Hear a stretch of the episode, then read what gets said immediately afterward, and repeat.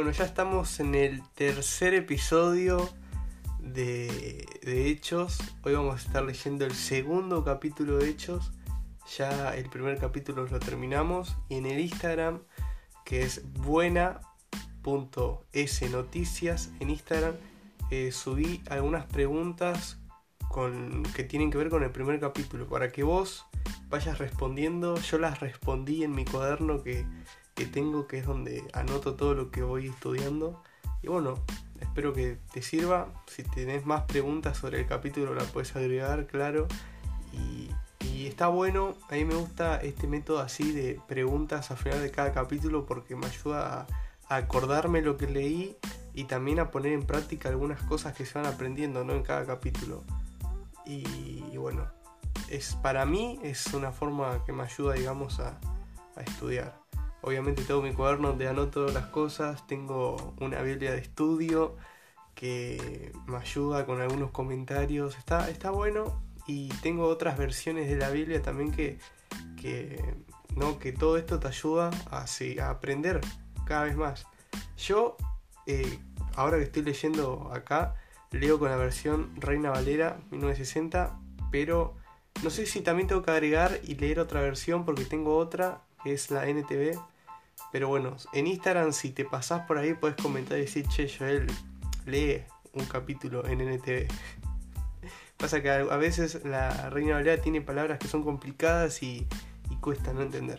Pero bueno, vamos a empezar con el capítulo 2. En el capítulo 1, si viste, si escuchaste, mejor dicho, los podcasts, eh, ya hablamos sobre la promesa del Espíritu Santo, la ascensión de Cristo y la elección del sucesor de Judas. O sea, tres partes que están muy buenas que tienen varias cosas para resaltar. Ahora en, el capítulo 2 es la venida del Espíritu Santo, el cumplimiento de la promesa que Jesús le venía hablando a su discípulo, ¿no? que le dijo, bueno, quédense acá en Jerusalén esperando la promesa. Y bueno, vamos a empezar a leer. En el capítulo 2, versículo 1 eh, dice, cuando llegó el día de Pentecostés estaban todos unánimes juntos, y de repente vino del cielo un estruendo como de un viento recio que soplaba el cual llenó toda la casa donde estaban sentados, y se les aparecieron lenguas repartidas como de fuego, asentándose sobre cada uno de ellos. Y fueron todos llenos del Espíritu Santo y comenzaron a hablar en otras lenguas según el Espíritu le daba que hablasen. Bueno, acá dice que acá moraban muchas personas, judíos y varones piadosos de todas las naciones bajo, bajo el cielo. Y hecho este estruendo, se juntó la multitud y estaban confusos porque cada uno les oía hablar de su propia lengua y estaban atónitos y maravillados diciendo, mirad, ¿no son galileos todos estos que hablan? ¿Cómo pues lo oímos a nosotros hablar cada uno en nuestra lengua en la que hemos nacido? Bueno, en el versículo 9 eh, se dice toda la gente que había, ¿no? De todas las naciones. Dice pardos, medos, celamitas, etcétera. Había un montón de gente. Y en el 11 dice que a todos les oían hablar las maravillas de Dios.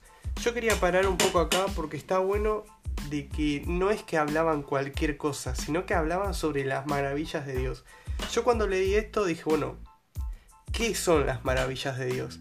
Y, al principio cuando me preguntaba esto, busqué en el diccionario qué significa la palabra maravillas y bueno, te lo voy a compartir. Eh, maravillas acá dice que es persona o, suceso que produce admiración o asombro por poseer alguna característica o, cualidad extraordinaria.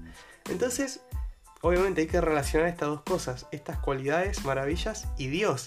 Y si, y si ponemos esas dos cosas juntas, sabemos que Dios tiene un montón de cualidades y maravillas tremendas, ¿no? O sea, es Dios.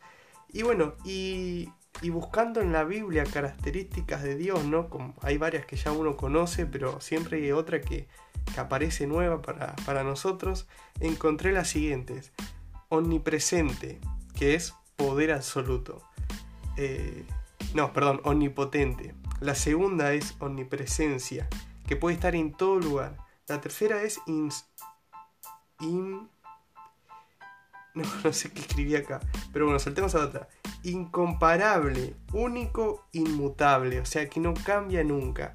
Estas son solamente algunas. Si vos seguramente abrís tu Biblia, te pones a buscar maravilla de Dios, hay un montón, hay cantidad. Y me llamó mucha la atención en, esta, esta frase, ¿no? Las maravillas de Dios. Ellos no hablaban cualquier cosa. Imagínense una multitud de gente hablando las maravillas de Dios. O sea, tremendo lo que, lo que se relata acá en el capítulo 2. Después sigue y dice, estaban todos atónitos y perplejos diciéndose unos a otros. ¿Qué quiere decir esto? Mas otros burlándose decían, están llenos de mosto. Bueno, en estos últimos dos capítulos, en la pregunta de qué quiere decir esto, es, bueno, lo que Jesús había hablado en el primer capítulo, era la promesa de que el Espíritu iba a descender y iba a habitar en nosotros, en sus hijos. Uno cuando es salvo, el Espíritu Santo mora en nosotros y, y es eso lo que pasa, ¿no? Pero ellos no entendían, ¿no? No sabían qué estaba pasando y, y estaban medios dudando, ¿viste? Dicen en el 13 dicen, algunos se burlaban y decían, están llenos de mosto, que en otra versión dice, están borrachos, están tomaron de más y están diciendo cualquier cosa porque no entendían qué, estaba pasando, ¿no? con todo eso. Y bueno, yo quería dejar hasta acá este el capítulo 2 que todavía sigue y después viene el primer discurso de Pedro. Si vos lo querés ir leyendo ya, buenísimo, seguramente se va a ir entendiendo más. Eh, está muy bueno el primer discurso de Pedro porque cuando yo lo estaba estudiando en la iglesia, eh, nuestro, eh, el que nos enseñaba nos dijo que cada discurso que hay acá es muy importante para nosotros porque podemos aprender, si uno algún día quiere dar un discurso, quiere predicar la palabra de tal forma que sea de bendición para la gente, o sea, guiarse por por los apóstoles, ¿no? Como ellos predicaban. Hay, hay una predicación que a mí me, gusta mucho, que es la de Pablo, que creo que está en el capítulo 13 de Hechos, que la leí hace muy poco, que está muy buena, ¿no? Como él predica es una forma, no sé, que a mí me encanta.